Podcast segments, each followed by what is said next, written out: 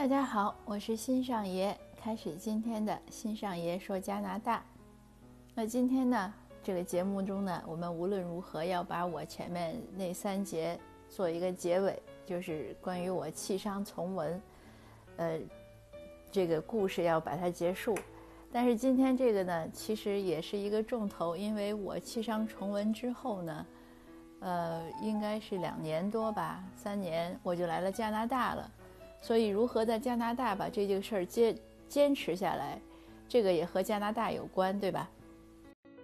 可能很多关心加拿大移民生活的朋友呢，更想听这一部分，因为这个做决定呢，可能就是一瞬间，或者就其实时间不会太长。你不管是犹豫或者想多久，你总之做决定就是那么一下子你做了，但是能不能把这件事情坚持完了，才是更重要的。就像我和很多家长反复讲，我说你不要想着把孩子送到大学就结束了，他上大学才是他人生的开始。对我们也一样，我们做每当我们做一个重大决定，比如我要去读书啦，嗯，我要出国啦，我我要嗯进修啦，或者我要结婚啦，我要离婚啦，我要怎么样？那这个只是一个一个表明一个状态的改变。那这个状这个决定对你的影响更多的应该是这个状态能不能改变之后会怎么样，对吧？所以这个执行是很重要。那我自己反思呢，总结呢，我能把这个状态进行下去，呃，而且能走到今天当成一个经验来分享。其中很大的一个呃帮助是在于我做了人生，就是我做规划、做计划。这个好像我在前面的节目中也经常会讲到。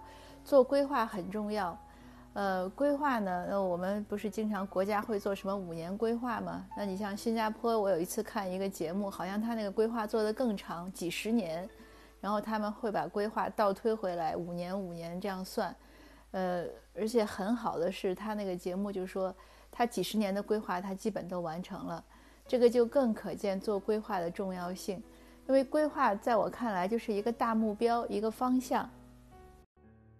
你这个方向定了，你才能定好往哪儿走。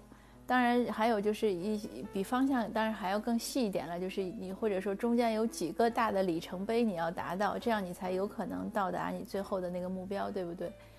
呃，那这个因为心里有了这个规划呢，所以我移民过来之后呢，经历过一个比较短暂的呃彷徨期，然后很快呢也就定下来了。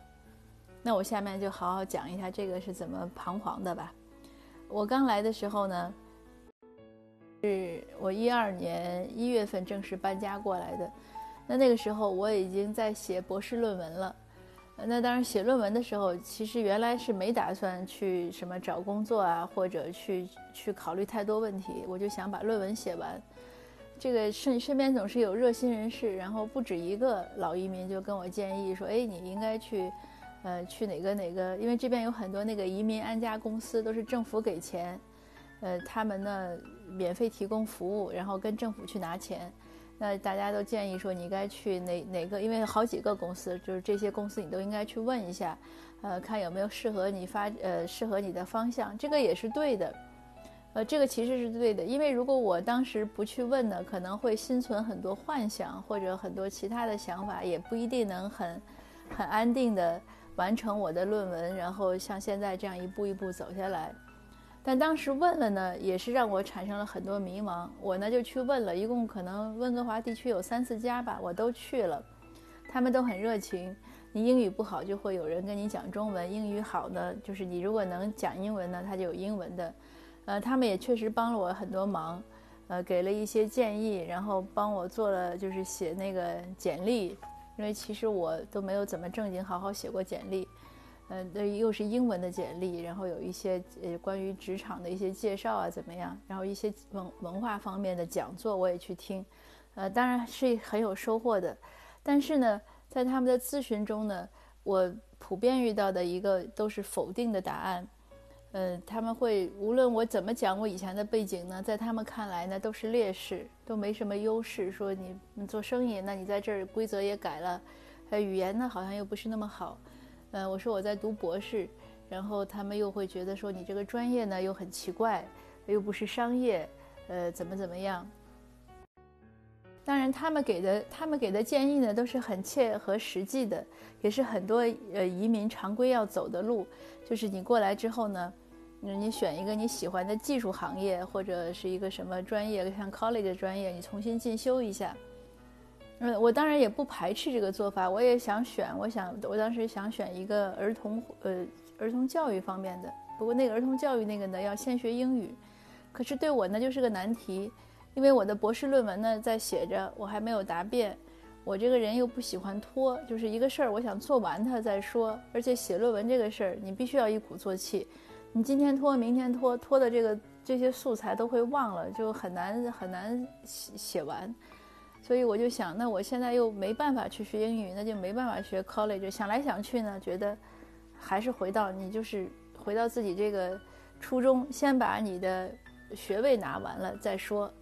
然后另外一件事呢，也触动我下决心，就是我最后一次去和一个这样的职业顾问见面的时候，他就说了一句话，他说：“他说，哎呀，你都要拿博士学位了，他说这个博士能在哪儿有用呢？你是不是要去那些大学找工作？”当时他说这个话的时候，我就两个反应：第一，我觉得这就是一句废话，当然这个这样说是不礼貌的，但确实是句废话。那我当然是要去。大学啊，研究机构是我比较对口的，但是第二呢，我就恍悟一点，就是他根本不知道，就是因为他，当然我不知道他的教育背景，他肯定没有去读硕士博士，所以他没有进入到这个学术体系中，那他对这个事情是完全陌生的。就是你让一个外行来指导你的时候呢，呃，他有一些意见是对的，但是有一些主意呢，还是要自己拿，因为他不了解。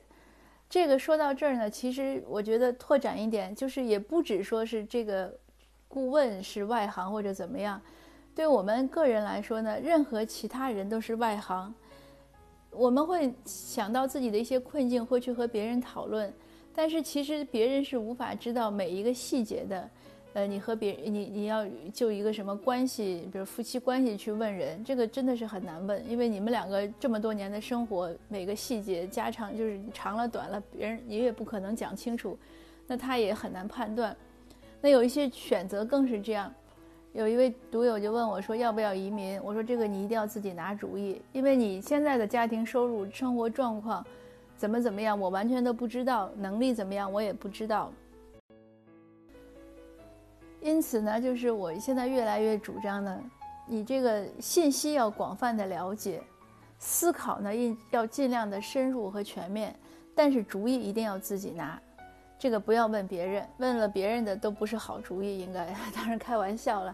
那说到做选择呢，有另外一个插入插播另外一个经验啊，这个嗯倒不是我文章里写的，是也但是也是我生活实践的，呃，如果你有两个选择。呃，你都就是基本上是一样的，但是一个更难，一个更一个相对简单，你选哪一个呢？呃，专家都说你选难的，呃，这点我也相信，因为生活中的苦呢，我个人觉得当然有点宿命，我觉得早吃晚吃都得吃，我甚至觉得可能苦就那么多，你早点吃完了，它就后面就顺了，所以你现在选一个难的。因为你总是会越来越衰老嘛，不管你现在几岁，你将来年龄都会增增加，精力都会越来越差，所以你趁着早你就选一个男的，呃，可能后面就简单一点。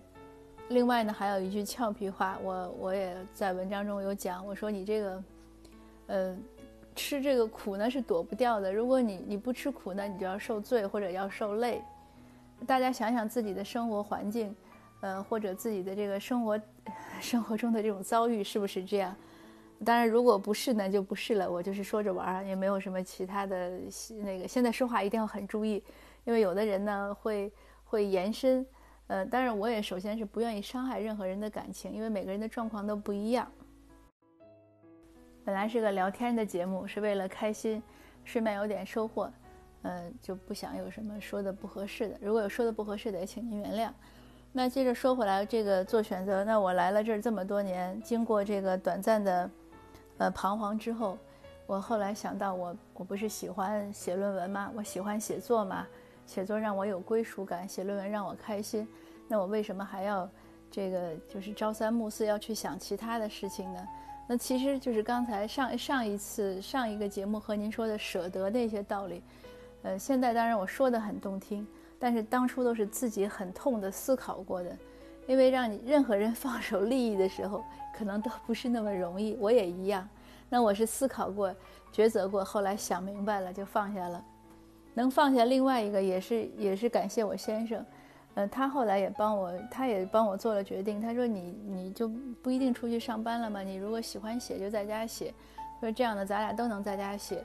呃，如果有一个人上班呢，另外一个人呢，就更要全部精力都要去照顾家庭和孩子，就没法写了。我觉得他说的也对。这也说明什么？就是生活中呢，很多时候，呃，没有最最佳的方案。最佳的方案呢，就是，呃，一种平衡。我们最大化的。”考虑到各方面的利益，取得一个平衡，可能这反而是更好的。那有了规划呢，自己一定要给自己争气啊，就是要有计划，然后要执行下去。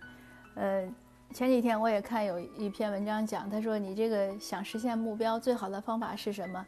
就是你把你的计划、目标、想法都说出去，呃，然后呢就让别人监督你。但是这个前提就是一定要有执行力。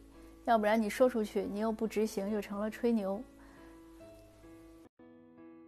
那像我今天这个分享的标题呢，我想叫就是有规划的人生不荒芜。呃，我们规划了这块地，春天开始我们要种什么种子，这儿种白菜，可能那儿种小麦，那儿种点什么东西都想好了。但是春天来的时候呢，我们要去。